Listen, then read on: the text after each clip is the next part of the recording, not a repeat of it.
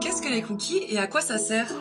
Comme Betty, vous avez sans doute déjà remarqué l'apparition d'un bandeau cookie en vous rendant pour la première fois sur un site internet. En général, ce bandeau vous propose soit d'accepter, soit de refuser les cookies.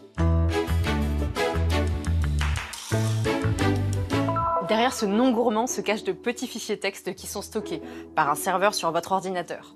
Ils permettent de collecter vos données de navigation sur le web, mais pas seulement. Alors quelles sont leurs différentes finalités? Comme vous l'avez dit, les cookies permettent de collecter des données. Ce sont quelque part des marqueurs de notre navigation et de notre passage. Aujourd'hui, euh, un certain nombre de cookies sont considérés comme nécessaires au fonctionnement du site. C'est le cas, par exemple, euh, des cookies qui permettent sur un site marchand de garder notre panier en mémoire. Mais d'autres ne le sont pas. Ils servent seulement à recueillir des informations. Qu'est-ce que les cookies et à quoi ça sert?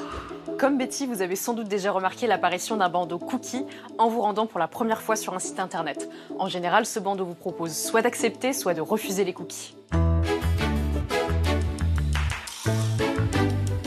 Derrière ce nom gourmand se cachent de petits fichiers texte qui sont stockés par un serveur sur votre ordinateur.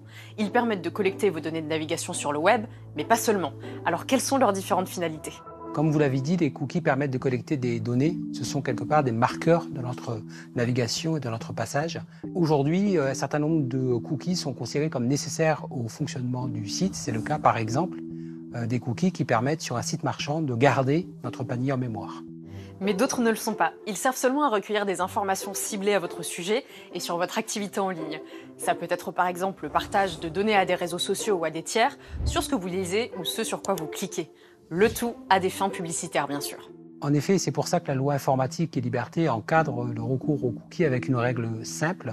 Un cookie ne peut être installé euh, sur un site que si l'internaute exprime son consentement libre, éclairé et univoque. Et ce consentement est donc recueilli via un bandeau qui s'affiche sur l'écran et vous demande de cliquer sur un bouton pour valider vos choix.